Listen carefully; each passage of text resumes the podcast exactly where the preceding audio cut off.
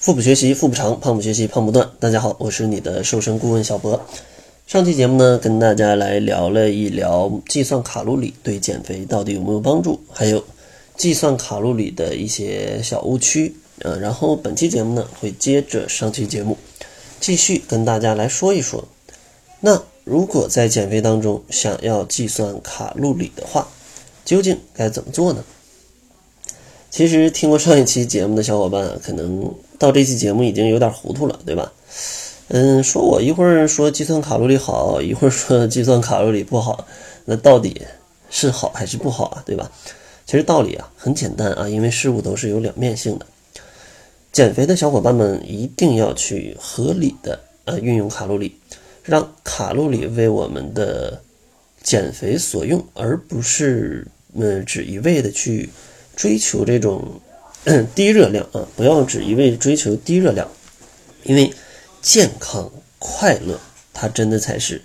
减肥的真谛啊。那具体应该怎么做呢？下面给大家一些呃小技巧吧，或者是一些小建议啊。第一个就叫做将计算卡路里融入到生活习惯当中，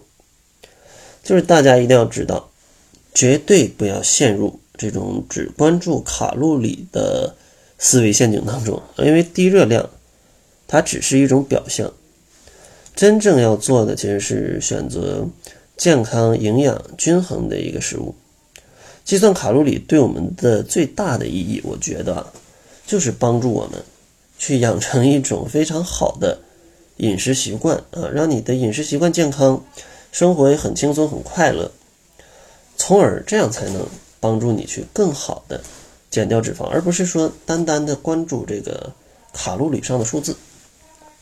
其实这个窈窕减肥法里面啊也是这样子啊，就是把这些东西跟生活融合到一起，而不要太在意这些数字上的东西，在意的应该是自己的感觉，自己的感觉。如果你的感觉很好的话，在这种减肥的状态下，那就保持吧。这样的话，你会虽然可能瘦的比较慢，但是你会很快乐，而且而且不会反弹，而且很健康，这个才是最最重要的，而不是说我会忽悠你，呃，比如说加入窈窕会会瘦多快，那是不科学的，那是不科学的。所以说大家也别听信这些谣言啊，说你可以瘦的很快，还可以不反弹，骗鬼呢，是吧？你看，除非是明星，他们有非常严格的这种食谱，还有运动之类的。正常人是做不到的，除非你是拿健康为代价去吃一些产品啊，或者疯狂的节食啊。但这个带来的结果，大家去网上搜一搜啊，应该有大量的这种血泪史的帖子啊，或者去 QQ 群里面来看一下啊，去看一下。所以说我也不希望忽悠大家，我只希望大家都可以健康快乐的去瘦身，而不是说，呃，因为在意这些东西把。就就肥也没减成，健康还减没了，那这样的话真的是太吃亏了，太吃亏了。然后第二个小建议叫做熟知常见食物的热量。其实熟知常见食物的热量，它也是为的让你在可以在呃日常的饮食当中，可以更加自然的去选择和搭配，而不是像上面讲的盲目的计算卡路里。当你心里已经非常有数的时候，习以为常的时候，其实你的饮食。自然而然就会更加合理，对吧？自然而然就更合理，因为你懂了嘛，你懂了。我这碗里哦，这个原来全是精致的碳水化合物，不太适合减肥，它的热量比较高，营养也没有多少，那肯定这个吃的少嘛。因为人也会选择去去选择一些吃的又好吃又健康的嘛，对吧？而不会说明知道这个还很不健康，我还去吃很多。那这个正常人一般不会不会这样这这样子啊，对吧？然后在这儿给大家讲几个常见的食物的一个热量的参考吧。其实，比如说像面条，它的热量就是一百克二百八十六大卡啊；馒头的话，一百克二百三十三；呃，大米的话，一百克三百五；土豆的话，一百克八十一。然后像一些蔬菜，可能像胡萝卜、菜花就三十三十大卡左右。然后像呃牛肉跟猪肉各种肉，它们要是瘦的的话，热量差不多一百到一百五啊，每一百克。每一百克一百到一百五十大卡啊，这个样子。如果是肥肉的话，就拿猪肉来讲，它其实热量一百克有八百大卡啊。所以说，减肥时候想吃肉，选瘦肉啊，这热量差八倍，就相当于你吃了一百克的呃肥肉，它的热量等于你吃了八百克的瘦肉。这个量大家可以自己来算一下有多恐怖啊，有多恐怖，而且这个。像四条腿动物的，或者是这些动物的一些脂肪啊，纯的脂肪，就肥肉啊，呃，其实它们的营养价值也不是很高，呃，它的营养价值也不是很高，里面很多物质其实是现在人们普遍摄入比较多的啊，就像这些油脂啊、饱和脂肪酸啊这些东西，所以说尽量少吃肥肉啊，能不吃尽量不吃。然后第三个小建议呢，就是学会看营养标签儿，也就是，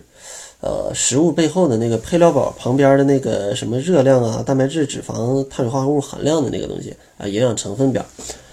其实看这个东西是蛮重要的，因为你看了这个，你就知道这个食品如果吃下去之后，我大概会摄入多少热量啊？我吃了一些什么东西进去啊？其实打个比方，比如说它的热量是。嗯，因为顶上大大多数都是一百克的一个热量啊，比如说一百克它的热量是一千千焦啊，一千千焦啊，热量一般是在这个标签上按千焦来算的。然后咱们可以来算一下啊，如果吃了三百克的话，那就是三千千焦，对吧？三千千焦，呃，对，一千乘以三嘛，三千千焦。然后一大卡等于，呃，就是大家约等于就行，等于四千焦。啊，等于四千焦，就这样就行。然后就相当于那咱们吃了多少大卡呢？就把这个数字去除以四，